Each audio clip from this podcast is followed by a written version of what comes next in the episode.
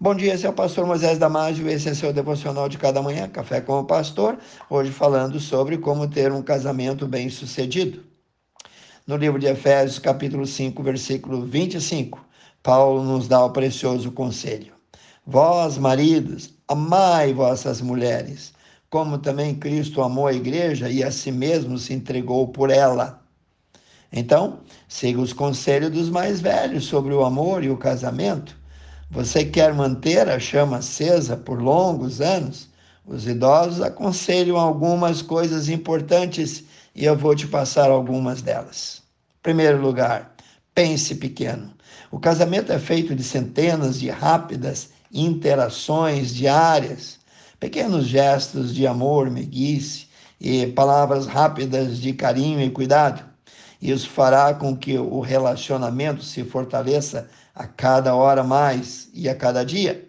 A longo prazo, a constância é mais importante que o tamanho das atitudes. Seja brando no perguntar e no responder, não poupe palavras, é importante continuar falando, ou seja, mantenha a comunicação ativa no casamento.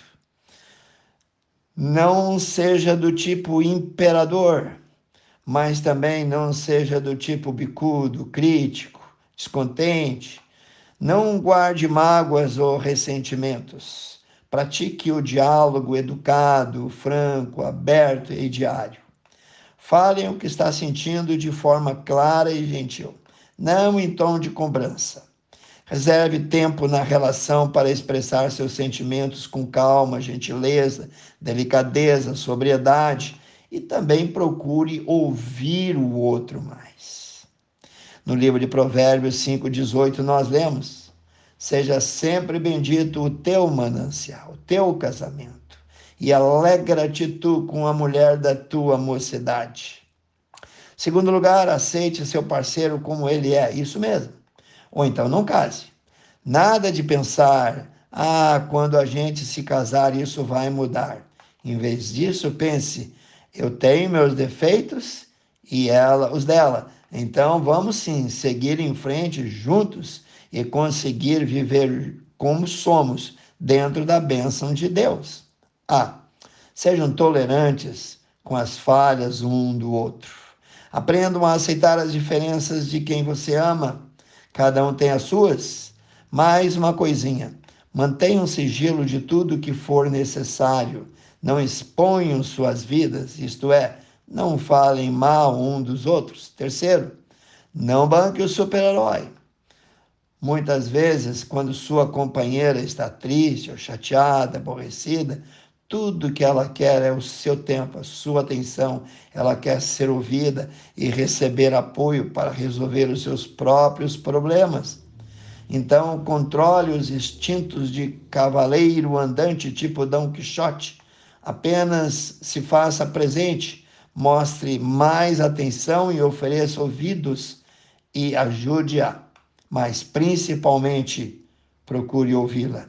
Quarto, cuide da sua autoestima. Após o casamento, muitos relaxam, se descuidam e, junto com a rotina, filhos, tarefas, compromissos, muitas vezes vem um descuido pessoal. Não deixem de cuidar da saúde, da higiene, da aparência, da beleza. Se você quer ter uma dama ao seu lado, continue sendo um cavalheiro, um gentleman. Quinto lugar, surpresa. Experimente coisas novas, como um piquenique, uma trilha, visite novos lugares, novas atividades, quem sabe até uma renovação de votos do casamento. Aprendam coisas diferentes juntos ou individualmente. Bom, lugares simples para ir jantar, viagens perto, rápidas e baratas, presentes e mimos fora das datas especiais também são bem-vindos. Sexto, toque e retoque. Mantenha o contato físico. Um toque, um carinho, um abraço, um amasso são vitais para garantir a troca de energia e manter o clima de romance. Ame sua esposa como você gostaria de ser amado. No livro de Efésios 5, 28, nós lemos: Assim devem os maridos amar suas próprias mulheres como a seus próprios corpos. Quem ama sua mulher ama a si mesmo. Sétimo lugar, separe um tempo exclusivo para vocês. Dê um nome a esse tempo, um nome romântico, e faça dele prioridade na sua agenda. Escolha um dia da semana, uma noite e saia com seu cônjuge. Alugue um bom filme cristão ou faça um jantar especial. Mostre um para o outro quão especial é, ela é. Procure ouvir juntos um bom devocional bíblico, ou mesmo orar ou fazer a leitura bíblica a dois. Oitavo e último lugar, Comunicação é sem dúvida a primeira palavra-chave de um bom relacionamento conjugal. Sejam transparentes um para com o outro, contando dificuldades e alegrias. Sejam sábios no modo de comunicar a verdade. Evite sempre e sempre um tom muito alto. Ok? Quero terminar com 1 Coríntios 13, 4 e 7. O amor é sofredor, o amor é benigno, o amor não é invejoso, o amor não trata com leviandade, o amor não se ensoberbece, o amor não se porta com indecência, o amor não busca seus próprios interesses, o amor não se irrita, o amor não suspeita mal, o amor não folga com o erro do outro, isto é, com a injustiça, mas folga com a verdade. O amor tudo sofre, o amor tudo crê, o amor tudo espera, o amor tudo suporta. De novo, 1 Coríntios 13, 4 a 7. Quero orar. Querido Deus e eterno Pai, a base de um casamento, a base de um bom relacionamento, Senhor, é o amor bíblico, o amor baseado na tua palavra. Abre os olhos de cada um, ó Pai.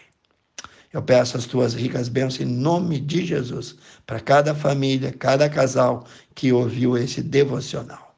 Amém. Se você gostou, passe adiante e eu te vejo no próximo Café com o Pastor.